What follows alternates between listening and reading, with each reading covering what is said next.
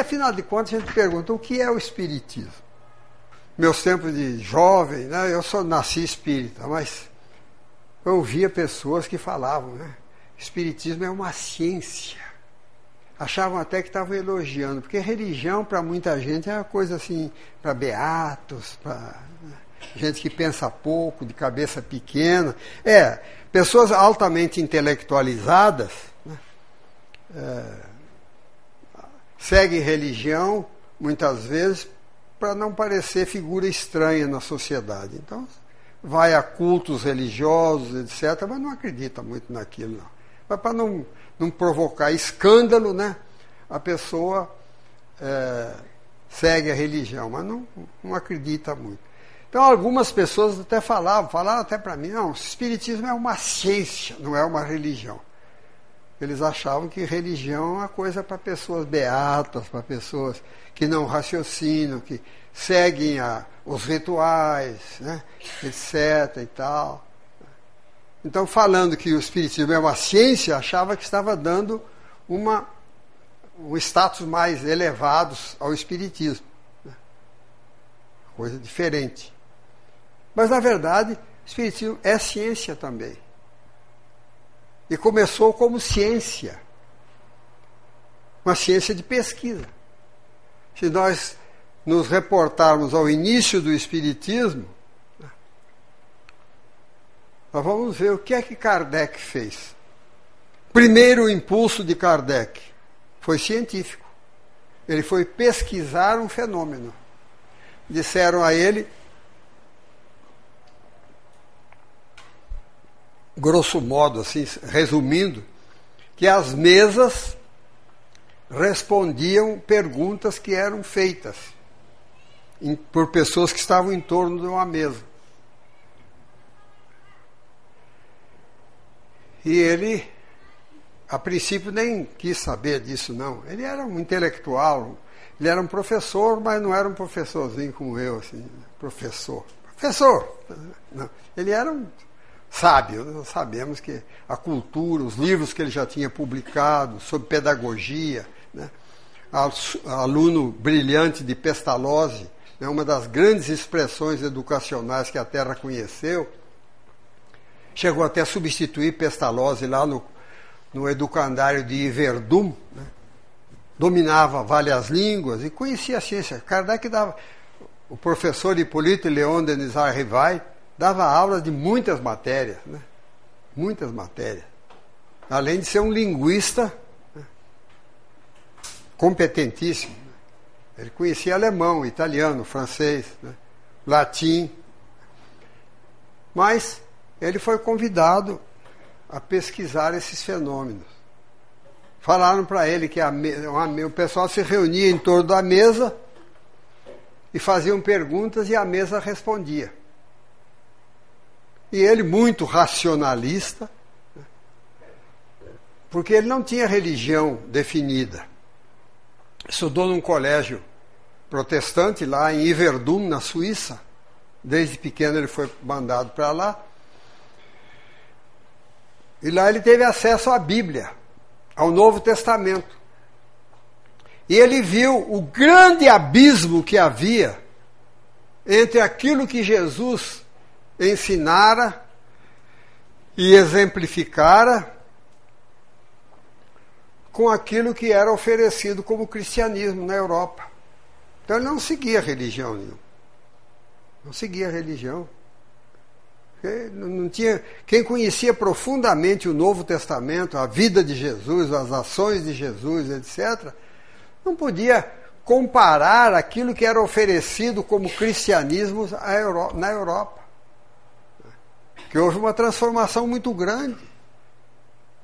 Jesus, segundo Kardec entendia, entendia tinha trazido uma, uma concepção de vida. Não fundou religião nenhuma. De vez em quando você vê em alguns livros aí, alguma pessoa falando que Jesus é o fundador do cristianismo. Né? O, o, existiram depois de Jesus os afundadores do cristianismo. Né? Que afundaram mesmo a mensagem de Jesus. Mas Jesus não fundou nada. Jesus veio nos ensinar que nós temos um Pai único, todos nós provimos da mesma fonte, logo nós somos todos irmãos. E que mais se agrada a essa entidade que nós chamamos Deus? Que eu também não tenho, não esquento muito a cabeça com Deus, não. que ensinava as religiões que Deus era um velho barbudo, né? Eu até estou mais próximo de Deus do que vocês aí, né? Porque só falta deixar a barba para essas pessoas, né? Branca já está, né? Velho barbudo que rege o universo, o Pai Criador. Né? Porque estavam pensando na época de Kardec ainda as religiões, a ciência já tinha caminhado mostrando que a Terra não era mais o centro de nada desde o Galileu. Quer dizer, Galileu quase foi queimado por causa disso. Né? Mas a ciência já mostrava. Mas as religiões, na sua prática, ainda estavam colocando a Terra como centro do universo. Como o homem, o rei da criação. Né? E quando Jesus já tinha falado há dois mil anos, a casa do meu pai tem muitas moradas. Né? O universo é imenso, a casa do pai. Mas as religiões estavam ainda vivendo naquela, naquela coisa do julgamento de, final, etc, etc, etc. Né? Kardec não, não, não, cabia na cabeça dele isso. Então, ele continuava sendo um cristão verdadeiro, né?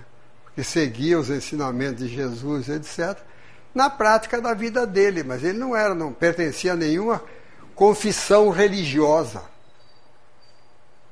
Mas quando disseram a ele né, que em reuniões lá em torno de uma mesa, as pessoas colocavam a mão em cima da mesa e faziam perguntas e a mesa respondia as perguntas. E a, a, a, as respostas eram superiores à capacidade intelectual das pessoas que estavam ali, muitas vezes até superior à capacidade delas. Então ele teria dito: se me provarem que mesa tem cérebro e nervos, eu tenho que é a mesa que responde. Mas como eu sei que não tem, eu vou pesquisar. Vou pesquisar. Então foi um cientista alguém que quis fazer uma pesquisa científica sobre um fenômeno que estava espantando a sociedade parisiense naquela época. Espantando, porque reuniam-se pessoas, geralmente no inverno, inverno na Europa, eh, o pessoal promove, promovia, hoje tem meios de, de aquecimento, comunicação, etc. e tal. Naquele tempo, carruagens e etc., a pessoa ficava em casa e aquecia a casa e ficavam por ali, naqueles saraus, etc. e tal. E o pessoal se reunia em torno da mesa, fazendo perguntas, e a mesa respondia. Como ela respondia? Dando pancadas. Começo foi assim. Fazia uma pergunta, alguém tinha lápis e papel na mão, ia anotando. Um ficava recitando o alfabeto. A, B, C, D, etc. Pá! A mesa batia. Levantava um pouquinho e batia. Então, a letra, primeira letra. Tá, F, segunda letra, I, tal, coisa e tal. Ele também não tinha o que fazer, não tinha televisão naquele tempo, ficava a noite inteira ali, né? Mas é. E aí foi. Então Kardec viu. A mesa não pensa. Há uma força, alguma coisa. Ah, foi até que chegou à conclusão que eram os próprios, a própria mensagem que eram espíritos de homens, de almas, de homens e mulheres que tinham deixado a vida física e que continuavam vivos, provando já a imortalidade da alma. Imortalidade da alma que sem cérebro pensava, né? Porque Tomás, Tomás de Aquino, Santo Tomás de Aquino, na sua Suma Teológica, ele tem lá uma afirmativa dele, né, que ele diz que o espírito não pode se comunicar, falar, etc., porque não tem cérebro. Mas tem, né? No corpo espiritual nós sabemos que tem cérebro. Cérebro é, é, é o elemento de comunicação, né? O, vamos dizer assim, o radiotransmissor, né? Que na verdade o espírito mesmo, a alma mesmo, a essência, a mente, né? ela precisa de um instrumento. Quando o espírito desencarnado, ela se vale do corpo espiritual. Quando encarnado, através do corpo espiritual e do corpo físico, né, para falar. Então Kardec foi pesquisar. Pesquisar. Começou com uma pesquisa científica. E aí nós sabemos que não foi iniciativa dele só. Né? Havia todo um movimento do mundo espiritual no sentido de trazer de novo a mensagem de Jesus para a Terra então, se desenvolveu aí o processo de escrita. Eles amarravam um lápis numa cestinha de bico e o lápis ficava em cima do papel. E as pessoas que tinham sensibilidade, que não chamavam médium, mas que tinham sensibilidade, colocavam a mão na cestinha. E a cestinha se equilibrava na ponta do o lápis ali. Então, os espíritos iam escrevendo. Só que ia escrevendo aquilo em forma circular, né? Depois, para ler, tinha que rodar o papel, porque as palavras eram todas emendadas, e colocar a pontuação. Né? Até que os espíritos mesmo falaram para os médios, e nisso se notabilizaram principalmente duas meninas, as chamadas meninas Budan, da família Budan. Né? Eram idosas. Né? Uma tinha 14, outra tinha 16 anos. Né? Você vê, as mensagens que trouxeram para conversar com Kardec, para responder aquela inteligência. Né? Duas meninas, não podia sair da cabeça delas a resposta. Né? E ele, então, aí os espíritos mesmo falaram: não, larga a cestinha para lá e pega o lápis e escreve. Começou a psicografia e então elas escreviam, respondiam as perguntas que Kardec foi fazendo. Mas Kardec não se mostrou apenas um perguntador. Ele se mostrou um dialogador. Ele dialogava com os espíritos. Porque ele, quando a resposta dos espíritos não satisfazia, ele voltava à pergunta. Ele perguntava de novo. E eu fico encantado, não é com as respostas dos espíritos, não. Porque os espíritos estão no mundo espiritual. E claro que não era nenhum José Passini desencarnado que ia responder as perguntas, espírito de altas esferas. Mas o que me encanta, e me encanta até hoje, me encanta sempre, foi a capacidade de um homem no século XIX fazer as perguntas que ele fez para os espíritos mostrando a cultura imensa que ele tinha. Porque quem lê o livro dos Espíritos, sem ideias preconcebidas, vai perguntar: mas como é que esse homem, a cultura desse homem abrangia campos diversos assim? Então nós vemos perfeitamente que é um missionário, um espírito que veio preparado para isso. Ele veio, nasceu, renasceu numa família de toda ela voltada ao direito. Todos os ancestrais dele eram juízes, advogados, promotores, todos ligados à área de direito.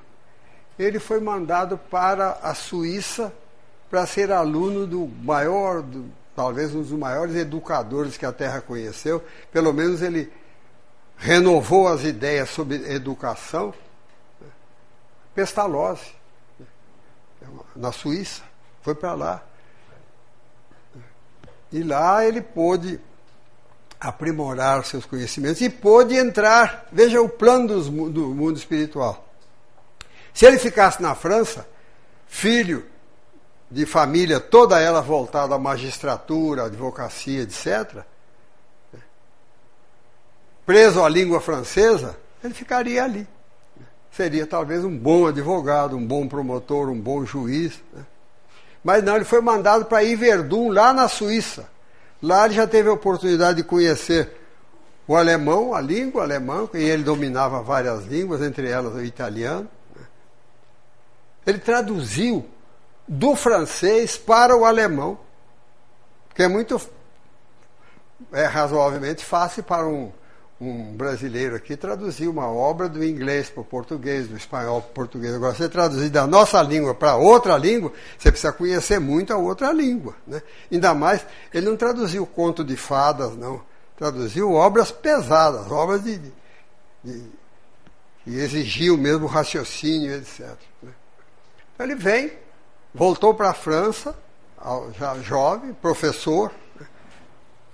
For, então, meu colega. Né? Tenho muita honra de ser professor. Né? Colega de Kardec, ele era professor em Polite Leonion Denizar Rivai. Né? Mas eu falo isso só brincando. Né? Mas ele então veio, começou a dar aulas em Paris, se notabilizou como professor, já tinha várias obras publicadas sobre educação. E há uma brasileira aqui, Dora Encontre, lá do estado de São Paulo, de Araraquara. Ela é a maior conhecedora da obra de Pestalozzi e de Kardec, como, como professor Hipólito Leon Denis Rivera. Traduziu várias obras desses educadores né, para a língua portuguesa. Né. E ele ficou na vida dele de professor, até os 50 anos de idade, quando ele foi chamado então para pesquisar esses fenômenos. E ele disse: se me provarem que a mesa tem cérebro e nervos, eu tenho a resposta. É a, mesa que responde. Mas eu sei que não tem, vou pesquisar. Então ele não negou, como muita gente faz, a prioristicamente já nega. Não, isso eu não acredito. É impossível. Né? Não. Não sei, não vi, foi pesquisar. E lá ele descobriu pela fala dos espíritos né, que havia uma moral elevadíssima, um, uma, uma no, no, nos ensinamentos, né, uma obediência às leis eternas, etc, etc uma prova da imortalidade da alma, etc. Tudo com, consentâneo com aquilo que ele tinha visto no Novo Testamento. No Novo Testamento. Porque ele conhecia o Novo Testamento.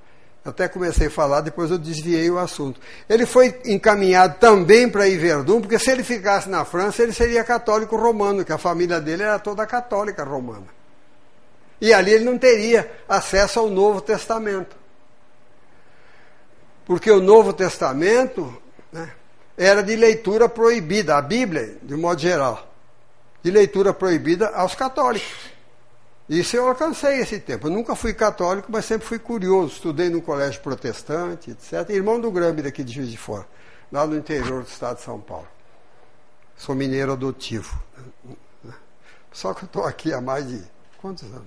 Não vou falar para vocês, não, senão vocês vão pensar que eu sou muito velho. Né? Mas eu estou aqui desde 50 e já vim grandinho para cá, né? já vim, não me trouxeram, não. Né? Então, eu estudei num colégio protestante e lá a gente sabia quem estudava no americano de Lins, que é irmão do Gramber aqui. Porque a gente via estudantes de vez em quando com o Novo Testamento na mão. Os, os que estudavam no diocesano, que eram irmãos dos jesuítas aqui, né? Não tinham conhecimento. Era proibido aos católicos a leitura do Novo Testamento. Eu estou falando isso, minhas irmãs e meus irmãos. Não é nenhuma, não vai nenhuma palavra de desapreço a qualquer religião. Mas eu falo isso para nós notar, observarmos o quanto a doutrina espírita abre-nos os olhos e a mente, que não proíbe nada. Não proíbe nada. Minha mulher era católica não ficou espírita para casar comigo, não. Já, já era espírita quando nós nos casamos. Mas era católica, católica para valer mesmo, frequentar e coisa e tal. Tinha tias, freiras, etc. e tal, e tal, e tal. Ela não, não conhecia o Novo Testamento, não. Era proibida a leitura do Novo Testamento. Então ele foi para lá, porque lá ele pôde estudar o Novo Testamento, lá no, no, no educandário protestante, lá de, de, de Verdun. Ele teve. E ali ele pôde perceber o grande abismo que se havia sido cavado entre os ensinos de Jesus e aquilo que era oferecido à Europa do século XIX como cristianismo. Ele pôde ver aquelas lições amorosas, aquela vivência amorosa de Jesus, né? aquele espírito de serviço a Deus na pessoa do próximo. Você só chega a Deus através do próximo. O próximo é o caminho para Deus. Não tem outra escada, não, meu filho. Você serve a Deus servindo o filho dele. Então ele viu tudo isso. Uma cultura imensa que ele tinha. Ele pôde abordar assuntos que não eram abordados pelas religiões então. Ninguém se preocupava, a começar por aí, num assunto que está muito em voga aqui, com ecologia, nem existia a palavra ainda, mas ele está lá na lei de conservação, lei de destruição, da terceira parte do livro dos Espíritos, que lamentavelmente é desconhecida de muitos espíritas, a gente vê ali, na terceira parte do livro dos Espíritos, está querendo ganhar seu galardão, né? Diz que, que dai de beber o que tem sede, está lá no Evangelho. Eu falei em Evangelho, está aí, ó, doido para ficar com sede aqui, para me dar água. Kardec, na terceira parte do Livro dos Espíritos, Kardec reinsere na vida, reinsere na vida os ensinamentos de Jesus. Porque Jesus não veio fundar religião nenhuma. Jesus veio trazer-nos ideias que nos possibilitassem a vivermos como irmãos, enfatizando a necessidade de servirmos ao próximo, na pessoa, servirmos a Deus na pessoa do próximo. Não há outro caminho. Eu até brincando às vezes, às vezes brincadeira, às vezes a pessoa presta mais atenção do que na coisa séria. Eu falo, meu filho, você só vai para cima Topografia ensina que você, para ir para cima, quanto mais reto assim você for, mais depressa você vai, né? Quanto mais aprumo, não é isso? O Evangelho falou o contrário. Quanto mais na horizontal você andar, mais você sobe. Porque eu só vou a Deus através do meu irmão, através da minha irmã. Não adianta ficar aqui rezando, falando louvores e cânticos, etc., acendendo velas fazendo fumaça e etc e tal. Isso tudo foi inventado por nós. E quando eu falo de outras religiões, etc., não estou falando dos outros, não, estou falando de mim mesmo. Que espírita nenhum, espírita convicto, fala, aquele pessoal daquela época, vai ver que é o próprio, né? É o próprio. Tem um livro do Chico, é de Humberto de Campos, eu não me lembro o nome do livro dá uma lição muito ilustrativa nesse sentido. Diz que havia um, um grupo espírita mediúnico que funcionava numa cidadezinha onde tinha havido muito, muitos escravos ali. Né? Possivelmente, eu acho que foi até no estado do Rio, ali, aqueles lados ali da, da caminho de Volta Redonda, para aqueles lados. E aqui de Minas também tem uns lugares que muito escravo. Estado de São Paulo também, eu estou falando de vocês também, mas no estado de São Paulo também, aquela região ali de Araras, aquilo ali tinha muito escravo. Então tinha um lugar onde existiram muitos escravos. Tinha um grupo espírita mediúnico muito bom. Volta e meia ainda havia, naquele tempo ainda havia algum espírito escravo revoltado. Revoltado. Hoje eu acho que já passou muito tempo, é capaz de ter algum por aí, aí. mas muito revoltado contra os sofrimentos que tinham recebido. Certo? E o espírito, e geralmente era um tal de coronel que tinha lá, que era muito cruel e coisa e tal. E chegava ali, doutrinava e tal. E coisa. Mas o dirigente da reunião disse assim: por que, que a espiritualidade não manda esse coronel aqui para a gente conversar com ele? Para saber como é que está a situação dele no espaço. Será que ele se regenerou? Será que é ele que está trazendo os escravos revoltados para cá, para a gente dar, trazer o evangelho para ele. E o dirigente espiritual da reunião, através do médium, falava: Não, meu irmão, deixa, tudo vem a seu tempo. Tudo vem a seu tempo. E o cara está insistindo. Essas pessoas imprudentes, que tem muito dirigente espírita que é imprudente, né? E, e volta e meio, o mentor espiritual comunicava e ele falou: irmão, e o coronel fulano de tal? Não sei o quê. Monfia, o espírito também acho que perdeu a paciência. Sabe por que, que ele não vem aqui? Porque é você. É você. Você que era o, o, o, o carrasco daqueles pobres escravos, etc. Né? Então, por isso que eu falo, né? Eu não falo. Aquele pessoal daquele tempo que desviou o cristianismo, que inventou rituais, que inventou o uso de vela, de incenso, de cânticos, de reza repetida e tal e coisa. Não falo não, porque pode ser que eu tenha tomado parte nisso. E tenho quase que certeza que eu tomei parte mesmo. Por isso que eu estou esgoelando aqui, né? Para tentar fazer com que nós pensemos na pureza dos ensinamentos de Jesus, pureza e objetividade dos ensinamentos de Jesus, e não tinha nada dessas coisas. E Kardec pôde notar, então, lá, né? O jovem Hipólite né? pôde notar a diferença que havia no Evangelho de Jesus, na parábola do bom samaritano, na parábola do filho pródigo, né? um pai que perdoa um filho ingrato que saiu de casa. Né? Outra coisa que eu tenho medo também é ser jovem de novo, né? Saiu de casa com a parte da herança dele, gastou, esbanjou tudo e tal e tal. E ele volta, passando fome, necessidade, humilhação. Vou voltar para o meu pai. Meu pai é bom, trata bem os empregados. Eu não sou digno de ser filho dele de novo, não, mas vou ser empregado. Porque ele estava passando apertado comendo até um pouco da comida que ele dava para os porcos, que ele tratava de porco, que o patrão dele era sovina. E ele voltou.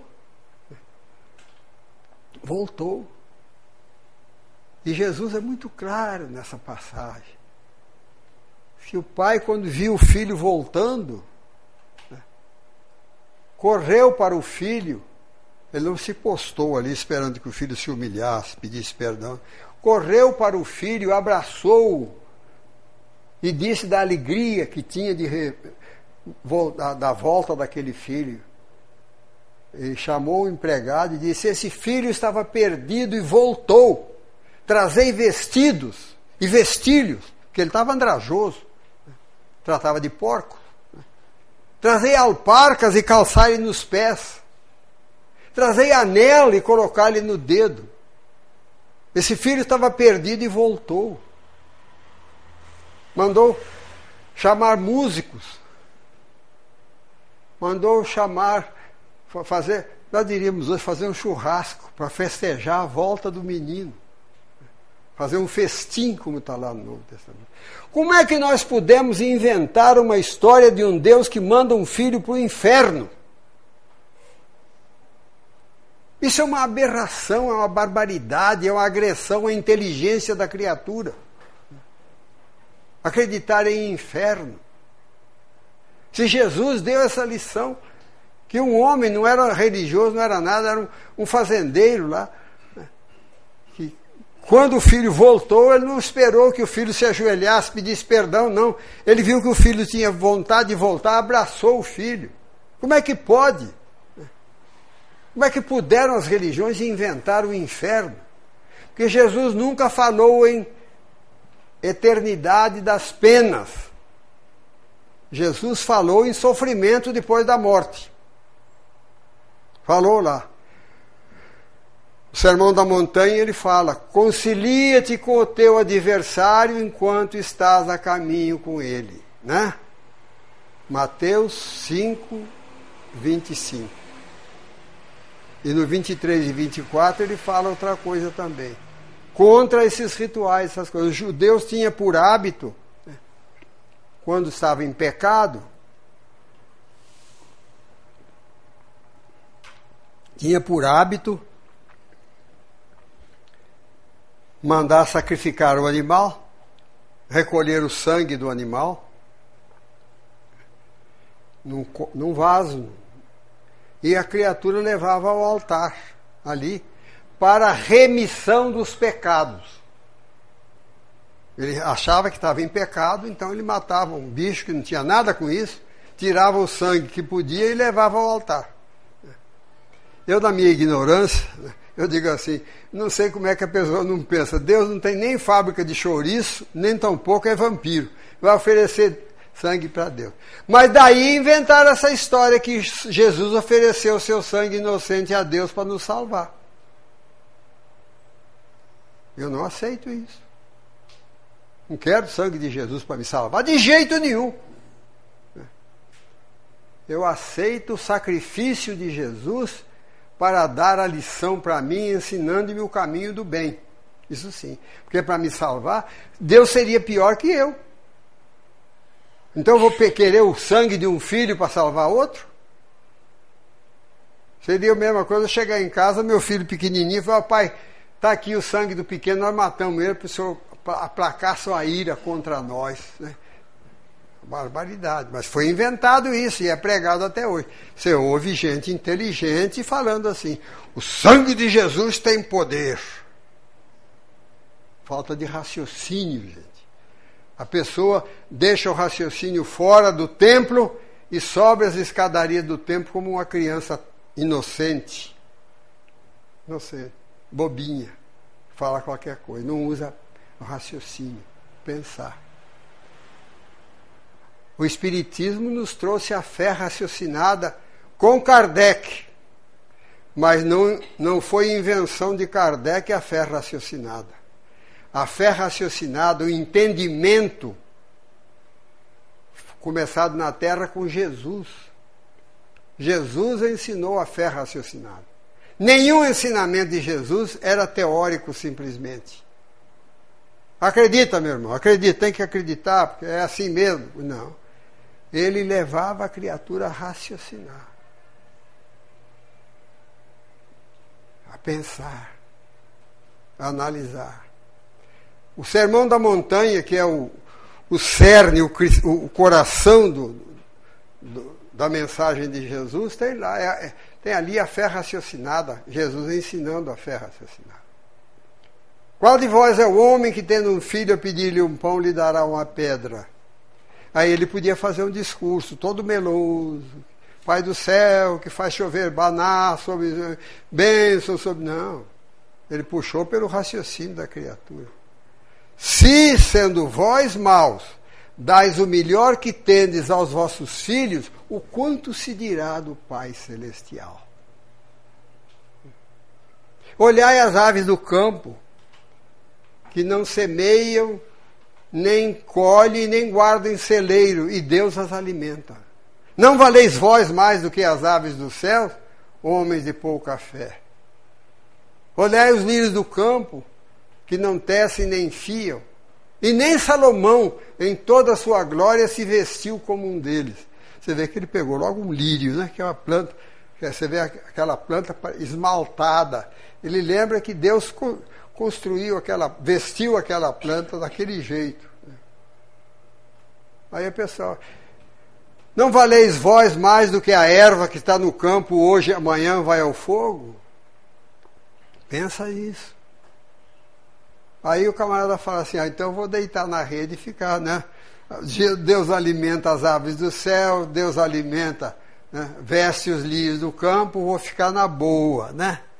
Mas logo em seguida, dentro do Sermão da Montanha mesmo, no capítulo 6, no versículo 33, ele diz o seguinte: Buscai primeiramente o reino de Deus e a sua justiça, e todas essas coisas vos serão acrescentadas.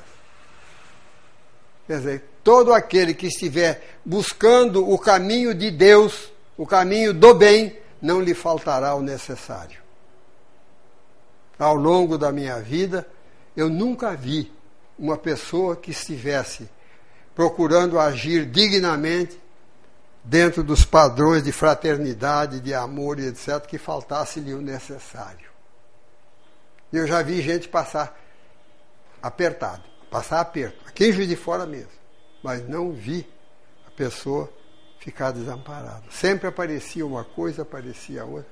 A literatura espírita está cheia de casos assim. No próprio Evangelho segundo o Espiritismo tem uma família lá que era assistida por outro. Então Kardec conhecia tudo, todas essas esses ensinamentos elevados, profundos, nobres que Jesus havia deixado? Pensamentos ativos na vida. Né? Se tu não amas o próximo a quem vês, como podes amar a Deus a quem não vês? Tirando essa ideia né, que as pessoas têm, que as religiões levam as pessoas assim, abstrata, de Deus, sei o quê, aquele encantamento, aquela coisa, não.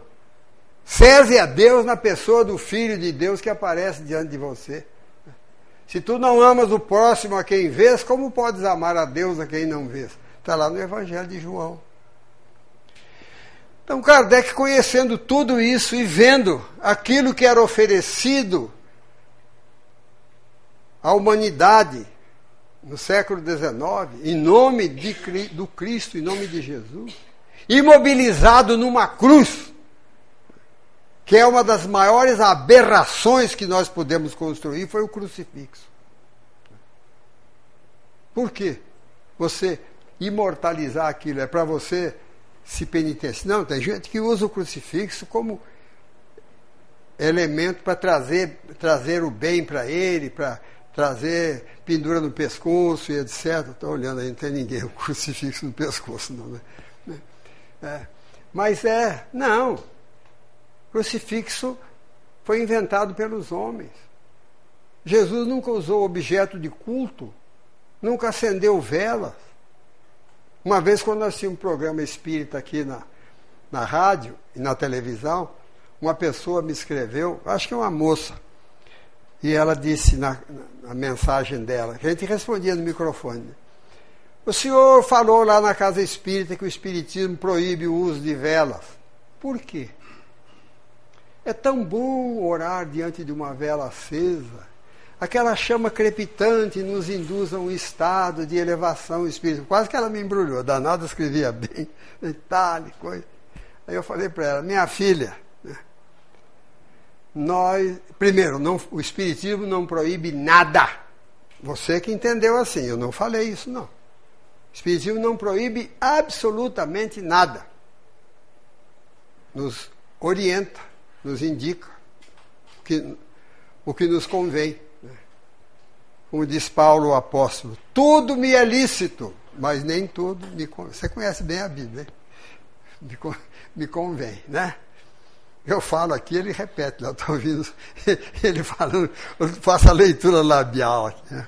Muito bom, fico muito feliz com isso. E falei, não, o Espiritismo não proíbe nada, orienta.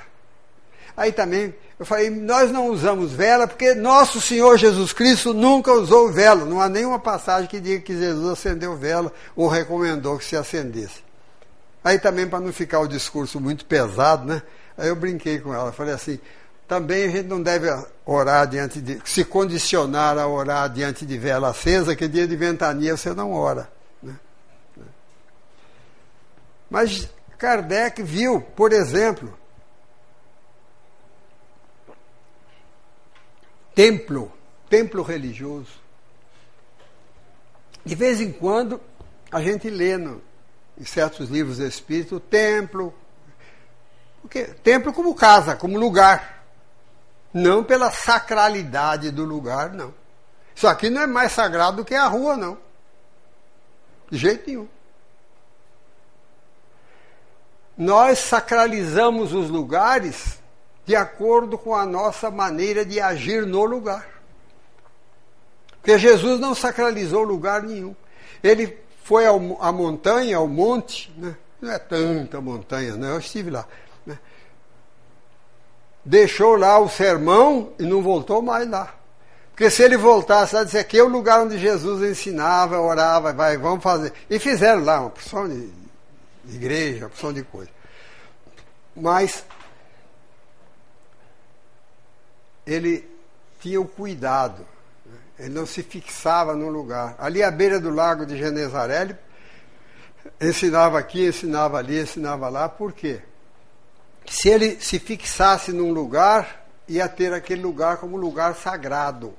Né? E não é. A sacralidade do lugar é dada pelo que você pensa, você fala, você age naquele lugar. Por isso eu falo, inflando bem o peito. No mundo não existe lugar nenhum mais sagrado do que o meu lar. Meu lar, meu santuário maior. Porque Jesus não deixou esses, esses ensinamentos né, de fazer. Pelo contrário, há duas passagens, dois evangelistas registram a mesma ideia. Mateus 10, 16 e Lucas 10, 3. Curiosamente, no capítulo décimo dos dois evangelistas. Olha o que ele fala para os discípulos, já pensando na ideia dos homens de reunirem e construírem aqueles lugares sagrados, né? aqui de oração. Coisa. Eu vos mando como ovelhas no meio de lobos. Está em dois evangelistas. Ele deu exemplo de não construir lugar nenhum sagrado né? e ainda deixou essa recomendação, porque os discípulos poderiam querer construir lá um cantinho santificado para eles e coisa. Eu vos mando como ovelhas no meio de lobos. Quer dizer, vocês têm de dar testemunho daquilo que aprenderam comigo, é no meio da sociedade onde vocês vivem. Então, essas, todas essas diferenças, Kardec foi vendo. Foi vendo que a, a mensagem de Jesus foi sendo de, deturpada, completamente desviada para, aos interesses. Criação de de autoridades religiosas, de lugares sagrados, manuseio de objetos de culto. Vão inventando essas coisas. Querem ver outra coisa? Anjo. Anjo. Existe a palavra anjo lá no Novo Testamento. Mas anjo, de acordo com a origem da palavra, quer dizer mensageiro vem de aguelós do grego, que deu ângelos em latim, e do latim veio para o português como anjo, para o italiano como angelo, para o francês como foi até inglês, que não é língua latina, tem angel. Né? alemão, angel. A palavra, toda ela é originária do grego. E quer dizer simplesmente mensageiros. Onde é que arranjaram essas asas para os anjos? No Novo Testamento não tem. Tem até uma palavra, numa passagem lá, do centurião Cornélio, que era um soldado romano, mais ou menos o equivalente a um capitão. Né? E a autoridade lá, ele queria, ele era um homem bom, embora fosse dominador lá e coisa, mas ele é um homem bom. E ele orava muito, fazia muitas esmolas. E diz lá no Novo Testamento no capítulo décimo de Atos dos Apóstolos. Eu falo sempre porque de vez em quando eu vejo uma pessoa tomando nota e eu gosto, vai estudar em casa, né? vai verificar. Atos dos Apóstolos, capítulo décimo. Diz que o centurião Cornélio, certa manhã estava orando e apareceu-lhe um anjo. E disse a ele: Cornélio, manda chamar Pedro em Jope. Era um, lugarejo ali perto porque o Pedro poderia ensinar o evangelho para ele, porque ele era, ele era romano, o romano não tinha nada né, de, de, religião assim, adoravam as deusas deles lá. Manda, porque ele tinha méritos espirituais. Né? E Pedro poderia levar o evangelho de Jesus para ele. E ele, então, apareceu-lhe um anjo dizendo: Cornélio, manda chamar Pedro em Jope. E deu endereço ainda que está hospedado na casa de Simão, o curtidor, que mora perto do mar. E Cornélio mandou uma pequena comitiva com um soldado da confiança dele para chamar Pedro. Quando a comitiva chegou, Pedro estava no andar superior da casa, no terraço, esperando que fizessem uma refeição para ele. Era por volta de meio-dia. Estava né? esperando que fizesse uma refeição para ele. E ele ouviu quando chegou aquela pequena comitiva ali embaixo. E ele não iria lá atender o Cornélio de jeito nenhum. Por quê? Porque os cristãos achavam, os, os judeus que se tinham tornado discípulos de Jesus, achavam que a mensagem de Jesus tinha vindo para eles, para os judeus. Por que é que Paulo é chamado o apóstolo dos gentios? Porque Paulo foi que rompeu essa barreira. Paulo foi pregar para os romanos, para os gregos, para os sírios, saiu de lá da. O, o judeu achava que só eles que mereciam a mensagem de Jesus. E Paulo não iria, e Pedro não iria, não. Está lá no Novo Testamento. Mas apareceu-lhe um espírito. Então você vê que tem lá a comunicação. A intervenção dos espíritos no mundo corpóreo está lá. O espírito apareceu para Pedro e disse: Atende-os. Deu ordem para ele. E ele atendeu. Aí, no dia seguinte, eles foram, a comissão foi para lá. E Cornélio preparou uma recepção para Pedro, tinha muito respeito por Pedro, embora a autoridade dele, autoridade romana, militar e coisa e tal, mas ele tinha muito respeito por Pedro. Fez uma pequena recepção com os familiares e os amigos para ouvirem o apóstolo. Quando Pedro entrou na casa dele, Cornélio se ajoelhou Vejam a força espiritual de Pedro, fazer um, um oficial romano, né, com toda aquela coisa, tá? embora ele fosse um homem humilde, mas ele, ele, ele tinha uma posição, se ajoelhou diante dele. E Pedro falou para ele, essa frase deveria repercutir até hoje no ouvido daqueles religiosos. Levanta-te, porque eu também sou homem. Não permitiu que o apóstolo se ajoelhasse diante dele. Mas aí Pedro também não vendia o evangelho barato, não. Falou, por que me mandaste chamar? Ele espantou. Como é que um romano, um oficial romano manda me chamar? Por que é que me mandaste chamar? E aí ele diz o seguinte: Estava eu orando de manhã, quando apareceu-me um varão em vestes resplandecentes, dizendo que te mandasse chamar. Um varão na língua, na linguagem, é um varão de modo geral, mas usado, muito usado no Novo Testamento, é um homem maduro. Como tem lá, um mancebo é um homem jovem. Né? Um varão, quer dizer, um, uma, em vestes resplandecentes. Ele não disse que era anjo, não. Apareceu um homem, só que as roupas do homem emanavam luz. Por quê? Será que o espírito que apareceu para conversar com ele quis dar uma esnobada que era superior? Né? Não. Para mostrar que não era um encarnado. Como também as aparições dos espíritos lá naquele lugar onde seria o túmulo de Jesus, né? também apareceu irradiando luz. Mas não fala em asa, coisa nenhuma. Asa foram, as asas foram inventadas por pintores e escultores dos primeiros tempos do cristianismo talvez por um raciocínio furado, né? É um espírito. Mas o espírito veio como? Veio voando. Quem voa é passarinho, passarinho tem asa, asa no, no espírito também, né? E ficam aí as religiões sem raciocinar, sem avaliar. Você vê com essa coisa, aquele cemitério velho lá embaixo, né?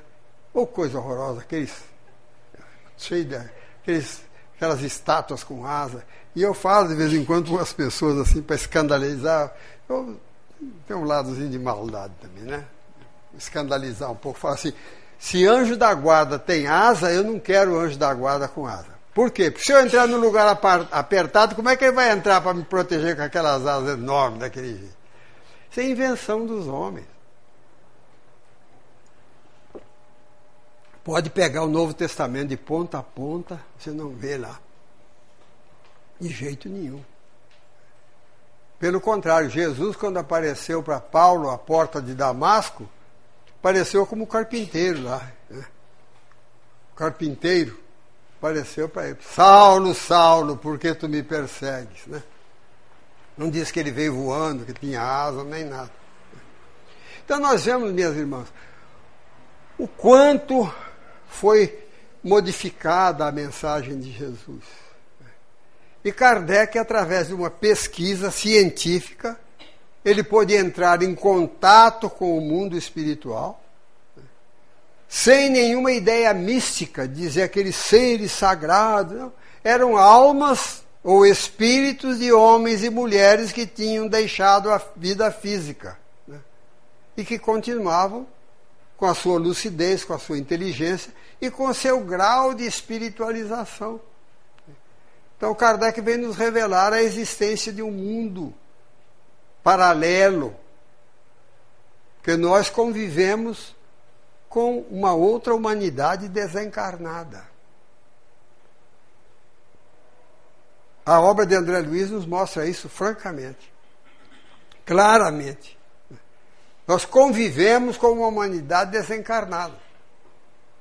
Existem muitos espíritos que estão aqui hoje para escutar essa palestra simples, porque sabem menos do que eu. Como também deve ter algum irmão muito sábio aqui que está procurando meter nessa cabeça dura aqui algumas ideias boas para passar para vocês. Nós vivemos num mundo relativo, onde há, há muitos trabalhadores do mundo espiritual que operam aqui na Terra, como operários simples, guardas espirituais. Um dia ainda venho falar para vocês da intervenção dos espíritos no mundo corpóreo. Então, a doutrina espírita vem nos revelar o um mundo diferente. Que nós somos espíritos momentaneamente encarnados, que a morte não existe. Você desencarna deixando o corpo como você deixa uma roupa velha que você não usa mais e vai embora. A morte não, não santifica, nem tampouco eleva, não degrada ninguém. Nem eleva, nem degrada. É um, é um banho revelador apenas. Você só vai deixar o corpo físico continuar sendo o que você é. Por isso, o Espiritismo começou como ciência, mas ele trouxe uma filosofia de vida completamente diferente. Por isso, Kardec coloca lá no livro dos Espíritos, que é mais um livro científico, colocou filosofia espiritualista, está escrito lá em cima. Então, é uma filosofia, é uma ciência de consequências religiosas, porque a moral, a ética que o Espiritismo nos traz é de Jesus, a maior expressão espiritual, a maior expressão religiosa que a Terra conheceu.